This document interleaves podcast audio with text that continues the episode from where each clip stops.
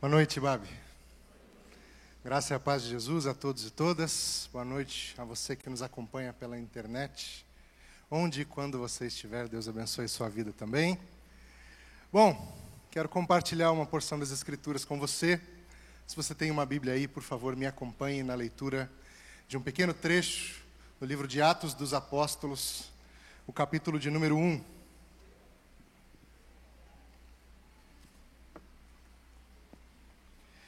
Atos dos Apóstolos, capítulo de número 1, nós vamos ler a partir do versículo de número 3. Se você achou, diga achei. Isso, obrigado.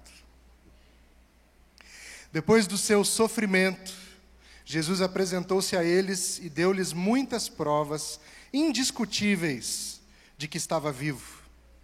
Apareceu-lhes por um período de 40 dias, falando-lhes acerca do reino de Deus. Certa ocasião, enquanto comia com eles, deu-lhes esta ordem: Não saiam de Jerusalém, mas esperem pela promessa de meu Pai, da qual lhes falei. Pois João batizou com água, mas dentro de poucos dias vocês serão batizados com o Espírito Santo. Então os que estavam reunidos lhe perguntaram: Senhor, é neste tempo que vais restaurar o reino a Israel? Ele lhes respondeu: Não lhes compete saber os tempos ou as datas que o Pai estabeleceu pela sua própria autoridade. Não lhes compete saber os tempos ou as datas que o Pai estabeleceu pela sua própria autoridade mas receberão poder quando o Espírito Santo descer sobre vocês. E serão minhas testemunhas em Jerusalém, em toda a Judéia e Samaria e até os confins da terra. Ao se despedir dos seus discípulos, Jesus dá uma orientação a eles. Ele diz: fiquem reunidos, fiquem juntos, fiquem recolhidos neste lugar, até que do alto venha a resposta do Pai. Até que do alto venha o cumprimento da promessa que vocês receberam. Até que do alto venha o Espírito Santo sobre vocês. Então, aí, quando isso acontecer, vocês serão minhas testemunhas em Jerusalém, e por toda a Judéia e Samaria e os confins da terra. Só então. Mas até lá, esperem Fiquem juntos, em oração, aguardando a orientação e a resposta de Deus.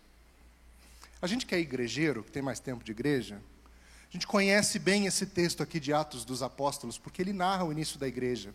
E a gente adora essa coisa sobre o poder do Espírito Santo agindo sobre nós, e sobre ser testemunha, e sobre ir aos confins da terra. Mas a construção desse texto se dá da seguinte forma: Esperem primeiro, e só depois que obtiverem a resposta do céu, aí vocês vão, sendo testemunhas, batizando em nome do Pai, do Filho e do Espírito Santo, ensinando a guardar todas essas coisas. Em toda a história que você leia, que você assista, em toda a história que você escreva, se você é dessas pessoas que gosta de escrever, o tempo tem um papel importante a desempenhar uma correta percepção do tempo em uma história afeta todo o jeito como essa história se desenvolve e afeta o jeito como a gente assimila essa história e o que essa história tem para ensinar para nós. Entender o tempo de uma história faz toda a diferença quando a gente está se envolvendo com a história.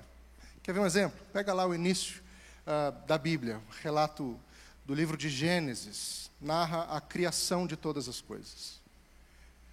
Já seria por si só um espanto que uma divindade criasse tudo que existe, criasse os céus e a terra, os oceanos, os animais, as plantas e uma existência tão complexa como é o ser humano. Isso em si já seria assombroso. Porém, quando você entende que, pelo relato bíblico, isso se deu em seis dias, ganha uma camada de profundidade extra. O tempo é parte fundamental da nossa experiência com as Escrituras.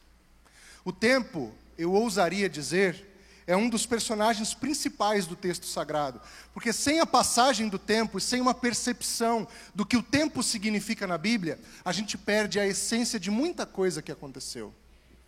Então, ele é fundamental no nosso mergulho nas Escrituras. Seis dias, 150 dias de dilúvio. Você pode dizer, houve um dilúvio. Ah, ok, quanto, quanto tempo durou? A gente vive em uma cidade que tem alagamentos, e pelo amor de Deus, não estou comparando um alagamento com um dilúvio, mas você vê uma questão como essa e fala, durou quanto tempo? Três, quatro dias? Já é o caos. O dilúvio, 150 dias.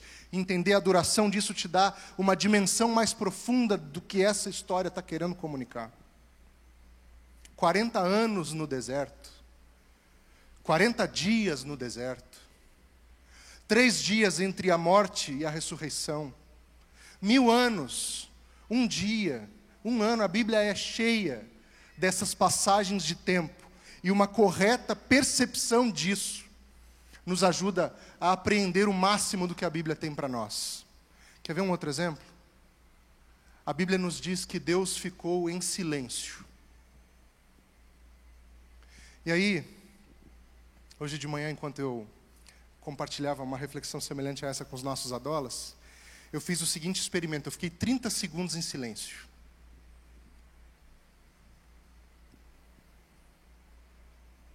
Aqui eu fiquei só 10, mas é um incômodo, né? É um incômodo. Você fica com uma expectativa. Fala aí, gente. Fala aí. Não quero ficar te olhando, não, só fala. A Bíblia diz que Deus ficou em silêncio, e você pensa, ok, Deus ficou em silêncio. O silêncio de Deus é uma coisa comum para a maior parte de nós. Nós não ouvimos Deus ou não experimentamos Deus falando conosco todos os dias, a maior parte de nós não, pelo menos. Mas Ele fala. Ele fala conosco. Porém, a Bíblia diz que Deus ficou em silêncio 400 anos. Viu como mudou a conversa? Imagine gerações e gerações e gerações de pessoas que nasceram, cresceram, amaram, viveram, experimentaram a vida, morreram e não tiveram uma resposta do Deus eterno. Gerações e mais gerações. Uma manifestação de Deus. 400 anos de silêncio. 150 dias de dilúvio. E as contagens do tempo vão aparecendo na Bíblia e a gente vai apreendendo o que o tempo tem a nos ensinar. Viver o tempo é um exercício que eu e você precisamos praticar. O que eu quero dizer com viver o tempo é que viver o tempo envolve esperar. E é aqui que eu quero chegar e é aqui que eu quero refletir com você de verdade. Sobre a espera. E sobre como, e eu vou chamar isso de disciplina espiritual, a disciplina espiritual da espera precisa ser aprendida e reaprendida por mim e por você. E como a espera é fundamental para que nós tenhamos uma experiência espiritual profunda e verdadeira com Deus. O texto obrigatório sobre tempo na Bíblia é Eclesiastes capítulo 3. Há um tempo para todas as coisas debaixo do céu. Então, de, desde que Deus deu o start na criação, há um tempo para todas as coisas debaixo do céu. E aí, Jesus, falando com seus discípulos, diz: Não cabe a vocês saberem os tempos e as datas. Abraão, antes de se tornar Abraão, pai de uma grande nação, ele recebe uma visita de Deus. E nessa visita, Deus diz para Abraão: Você há de ter uma grande descendência. Mas como, Senhor? Como hei de ter uma grande descendência? Eu sou um homem de idade avançada. Minha mulher é uma mulher de idade avançada. Quando isso vai se dar? E Deus diz: Em um ano. Em um ano eu volto. E você já estará com o seu filho nos braços. Não sei como é para você quando chega no fim do ano, mas eu tenho um costume de quando chega no fim do ano, eu sempre digo mais ou menos essa frase: Nossa, esse ano voou, hein? Passou voando. Chega ali 20, 20 de dezembro, 20 de dezembro o ano já acabou, né? A gente está só na prorrogação. 20 de dezembro você já está assim, nossa, esse ano voou. Caramba. Agora pensa o que foi esse ano de Abraão. Quando ele recebeu a visita de Deus e Deus disse: Em um ano eu volto e você vai estar com seu filho nos seus braços. Pensa quanto tempo durou esse ano de Abraão. O quão longo foi esse ano. Porque o tempo, apesar de ser uma medida exata, um minuto tem 60 segundos em qualquer lugar do planeta, o tempo é também o que a gente percebe dele. O tempo tem contagens diferentes para cada um de nós.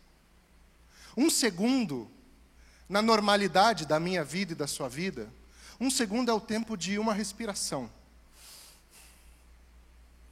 Em um dia normal. Mas para um atleta olímpico, que dedica a sua vida a treinos exaustivos para chegar em uma competição e dar o seu melhor naquela competição, um segundo é a diferença entre o fracasso e a glória. Mas é um segundo, é o tempo de uma respiração.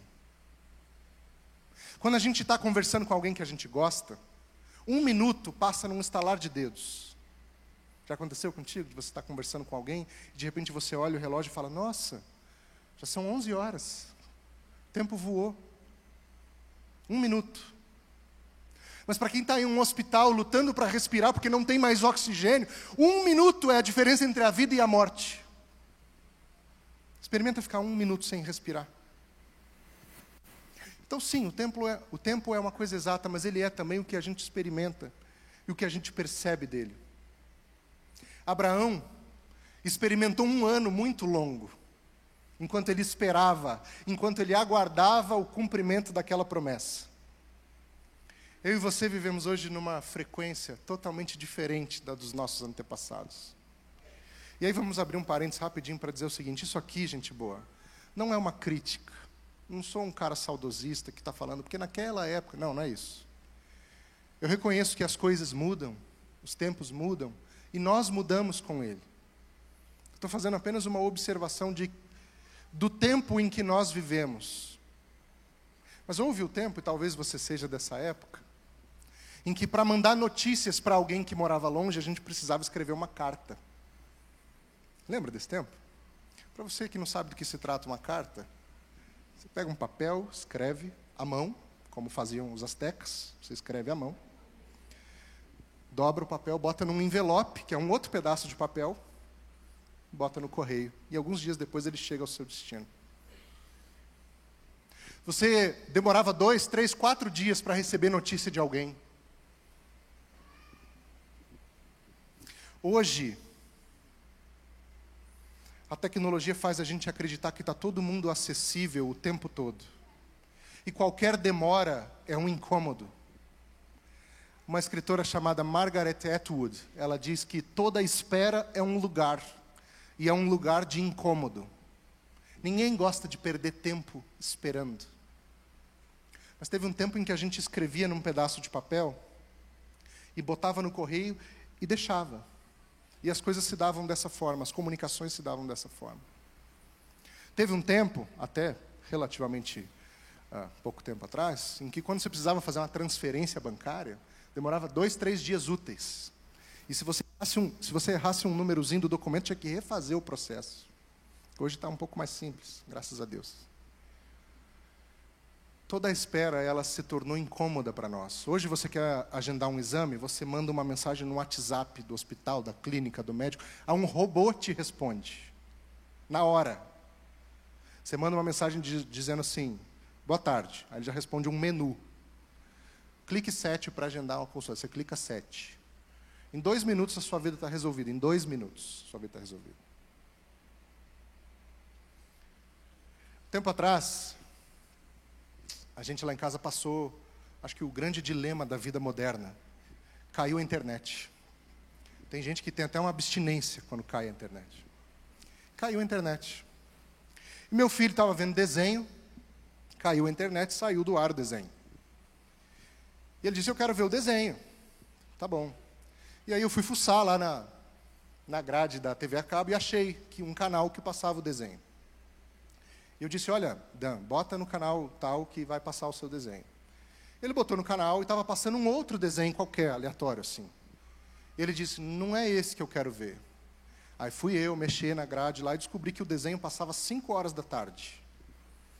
Aí eu disse: Dan, o desenho só vai passar 5 horas. Ele não entendeu. Ele não entendeu que a coisa que ele queria não estava disponível para ele na hora. Ah, é, a geração Netflix não entende que existe uma espera. Não entende o conceito de que talvez aquilo não esteja disponível naquele momento. Teve uma época que a gente, para assistir um, um negócio inteiro, era toda terça-feira, nove da noite, e se você perdesse, a reprise era quatro da manhã. E aí só não, não tinha mais como ver. Hoje não, hoje é tudo aqui agora, imediatamente. Todo o conteúdo está disponível aqui para você maratonar uma série. Meu amigo pastor André Saldiba sabe o que é uma maratona. É muito diferente maratonar uma série e maratonar o corpo, né, pastor? A gente pega o conteúdo inteiro e vai. É tudo aqui agora. E toda a espera se torna desagradável. Obviamente e instintivamente, sem perceber, eu e você transferimos essa lógica imediatista para a nossa relação com Deus. E aí nós nos aproximamos de Deus e passamos a nos relacionar com Deus nessa chave do tudo aqui e agora ao mesmo tempo. Nessa chave do precisa ser agora. E a gente começa a fazer essas orações relâmpago. Deus me dá discernimento, Senhor, mas me dá agora, porque a reunião é em cinco minutos. Deus me dá paciência, mas a paciência já está estourando aqui, porque agora já está a guerra comendo aqui em casa. É tudo no imediato. Aquela oração que faz antes do almoço, que já está todo mundo morrendo de fome. Você não tem tempo mais para orar. Você quer comer. Minha tia Maria Eunice sempre faz uma, uma oração que é assim: faça mal, faça bem, em nome de Jesus, amém. Rapidinho, está orado, vamos comer. Orações relâmpago. A gente transfere essa lógica do imediatismo para a relação com Deus. E espera que Deus se adeque a essa a essa pressa do mundo moderno. Porque hoje tudo é potencializado tudo é otimizado. Eu, particularmente, detesto essa palavra, mas hoje tudo é otimizado. Hoje é tudo mais em menos tempo. Hoje é tudo comprimido, apertado, acelerado. Dia desses eu mexia na rede social. Você sabe que o aplicativo da rede social ele lê sua mente, né? Você pensa numa coisa, aparece uma propaganda daquela coisa. Você não precisa nem falar em voz alta mais. Ele decifra. Você está mexendo no seu aplicativo e aí você pensa hambúrguer. Aparece uma propaganda de um hambúrguer. Às vezes ele acerta, é perto da sua casa. Às vezes é em João Pessoa, porque essa tecnologia de ler a mente ela ainda está tá sendo trabalhada, mas ele, ele decifra o seu pensamento. E eu estava um dia desses, mexendo aqui na rede social e apareceu a propaganda para mim de um aparelho desses que você amarra assim na região do seu abdômen, sabe? Diz ele, diz o aparelho, que ele ajuda a resolver assim questões de medida, de abdômen, tal. E é uma crise que eu estou tentando trabalhar em mim aqui. Apareceu a propaganda, mas o que me pegou não foi o aparelho, se foi o slogan dele. Presta bem atenção nisso, igreja, porque isso aqui é sério. Estou tentando fazer graça, mas isso aqui é sério. Ele diz assim, ó: uma hora de exercícios em cinco minutos. Me fala como? Como que é possível? Fazer uma hora de alguma coisa em cinco minutos. Mas é o mundo que a gente vive. Você tem que fazer uma hora do seu trabalho em cinco minutos. Essa é a produtividade, essa é a aceleração do nosso tempo. Até o seu exercício é abreviado, porque tem que caber na sua rotina. Tem que caber na sua rotina. Os caras vendem curso de coisas que demora a vida inteira para você aprender. Aprenda saxofone em sete dias. Sete dias você não aprende nem a segurar o saxofone. Você vai soprar o negócio, ele vai ficar apitando. Não vai sair uma nota. Mas estão querendo convencer a gente que dá para fazer tudo rápido, tudo acelerado. E a nossa relação com Deus está indo nessa lógica. De a gente fazer Deus caber na nossa rotina.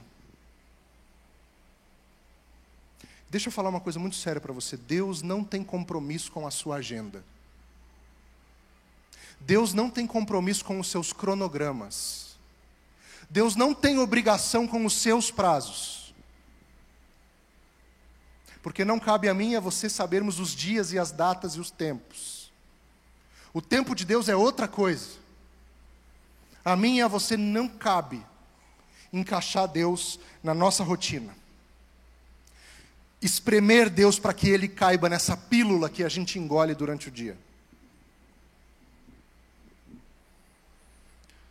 Uns dias atrás a gente saiu de férias. E é um caminho que eu costumo fazer com frequência. A gente sai daqui para o interior do Rio de Janeiro de carro, é uma viagem que leva aproximadamente 10 horas. Então a gente sai bem cedinho de casa, coisa de quatro da manhã, a gente já está com as malas no carro, pegando estrada para fugir do trânsito. Só que esse ano, o mês de janeiro, foi muito chuvoso, tem sido.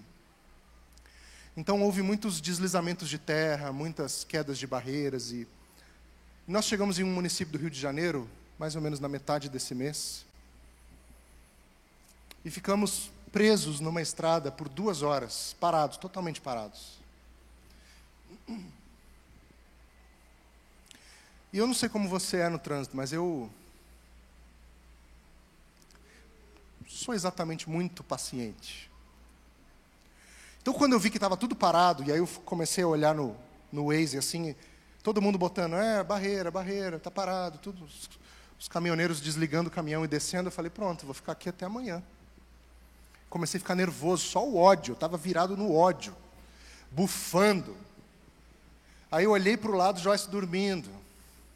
Olhei para trás, o Dan dormindo. Minha mãe estava com a gente na viagem dormindo. Eu falei, gente, vou dormir também. E aí eu fui orar, né? Porque nessa hora a gente ora. Eu fiz aquela oração de Moisés. Deus abre o mar aqui para eu passar, estou com pressa, preciso ir.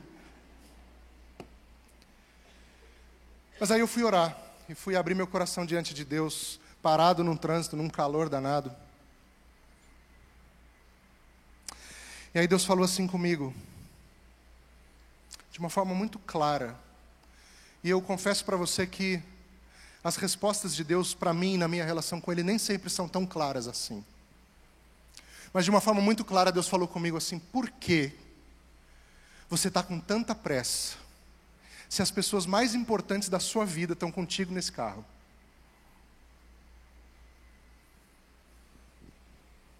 E eu falei: é, né, Deus? Por que, que eu estou com essa pressa? Minha mulher está aqui, meu filho está aqui, até minha mãe está aqui. Por que, que eu estou com essa pressa? Porque eu vivo num mundo acelerado demais. Que a gente desaprendeu a desfrutar do caminho e está preocupado com o destino. Em que a gente desaprendeu a desfrutar da jornada e só pensa no resultado. A gente desaprendeu a desfrutar dos processos e se preocupa só com o fim. Então, uma viagem que era um dia inteiro numa estrada, ela se torna um suplício, porque você quer chegar. E você deixa de ver paisagens lindas no caminho. E aí no caminho a gente pegou uma chuva tremenda. Aí do nada parou a chuva, eu olhei pelo espelho e vi um arco-íris mais lindo que eu já vi na minha vida.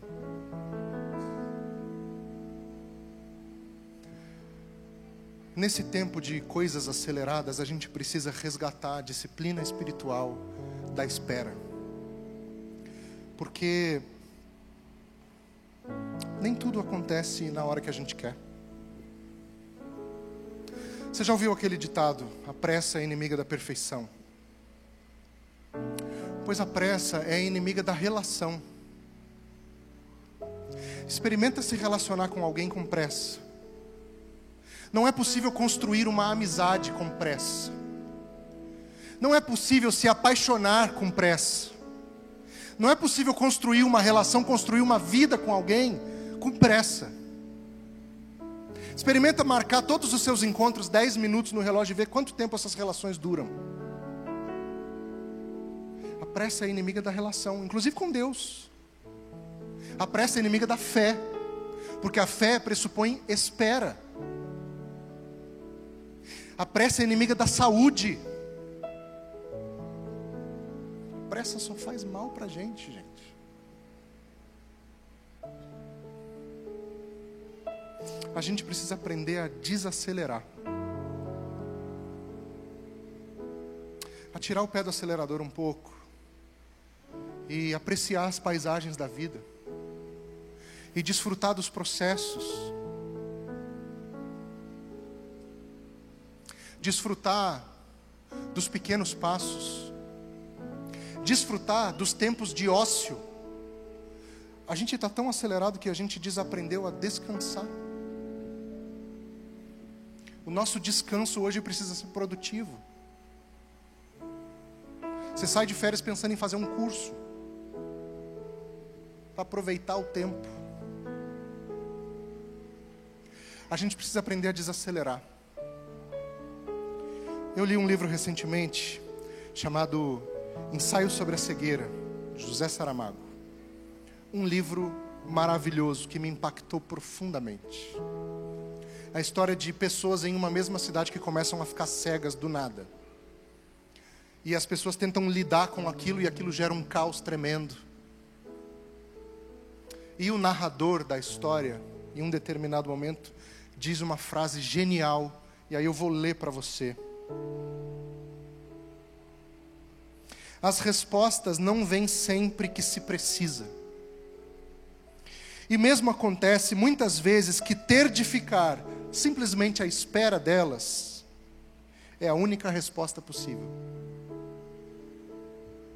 Então imagine que a única resposta possível para uma circunstância da vida seja ficar sentado esperando uma resposta.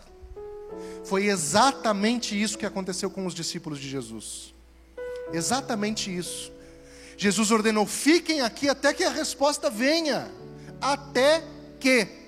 Até quando a gente vai esperar, Senhor? Quantos dias? Não, não vou dizer o número de dias, mas até que venha a resposta, fiquem aqui. E aguardem. Em poucos dias, mas poucos quantos? Não cabe a vocês saberem os tempos e as datas. Só esperem. Meu irmão, minha irmã, a gente precisa reaprender a esperar em Deus. Esperar em Deus não é perder tempo, gente boa, não é. Não fique com a impressão de que usar o seu tempo em oração é perda de tempo. Sabe, nesses meus 10 anos de caminhada pastoral, eu não sei dizer a você quantas pessoas eu já, com quantas pessoas eu já conversei. E as pessoas chegam para mim e dizem assim: Edu, eu orei 20 anos para o meu marido entregar a vida dele a Jesus. 20 anos. Edu, eu oro para o meu filho voltar para Jesus há 5 anos. Edu, eu oro para minha irmã conseguir um emprego há 3 anos. E aí, por mais sádico que pareça o que eu vou dizer, eu gosto de ouvir esse tipo de coisa, sabe por quê? Porque eu gosto de gente que persiste em oração, porque é gente que espera em Deus. Não tem a menor condição de eu chegar para Deus e dizer assim: o Senhor tem uma semana para resolver a minha situação. Ele não tem compromisso com a minha agenda.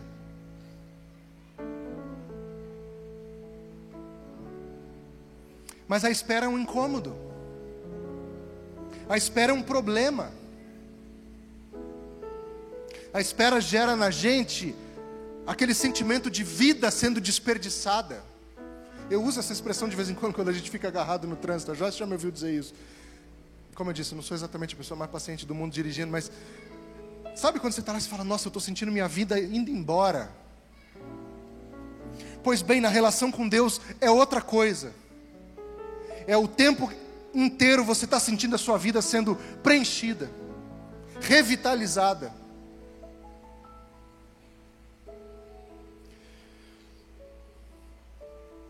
Para mim, início de ano é sempre uma uma mistura de sentimentos, vai. O, o, o racional chato que habita em mim, ele olha as datas e pensa assim: ah, é só um dia após o outro e calhou que virou de ano. É só isso. Não muda nada em termos de, assim, no, no geral da vida. O racional chato que habita em mim pensa assim. Mas o romântico espiritual que habita em mim, olha para o início do ano e pensa: esse ano vai ser bom demais. 2023 vai ser maravilhoso, porque meu filho Lucas vai nascer. Em maio, se Deus quiser, ele chega. Então 2023 já é um ano inesquecível para mim. Eu ainda tenho que esperar quatro meses para ter o Lucas no meu colo. E aí, esses quatro meses vão durar o quê? Uns 20 anos, mais ou menos. Mas vai, nós vamos chegar lá.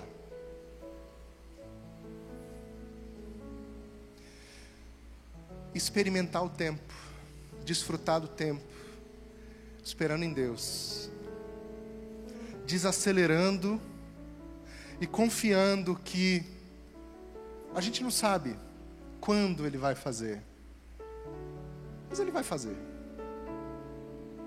A gente não sabe quando vem a resposta, mas ela vem.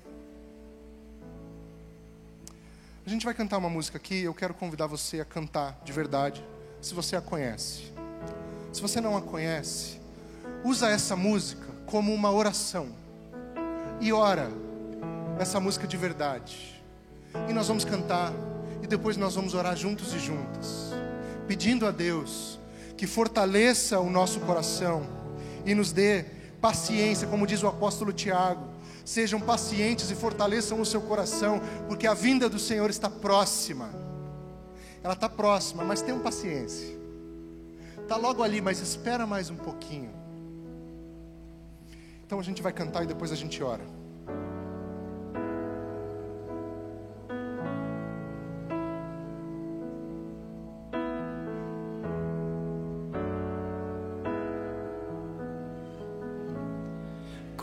espero a chuva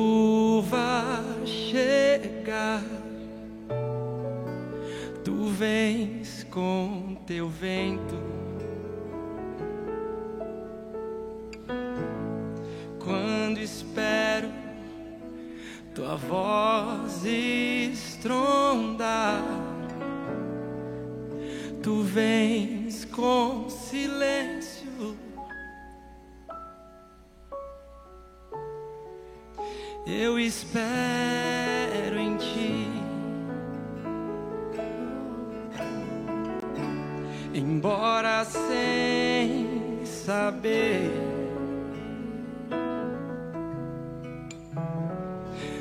como tu dirás, eu não sei, mas esperarei.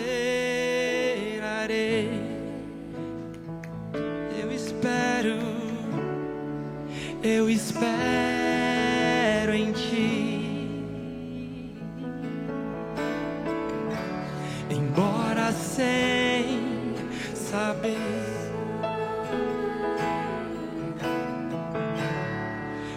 Como tu dirás, eu não sei, mas esperarei.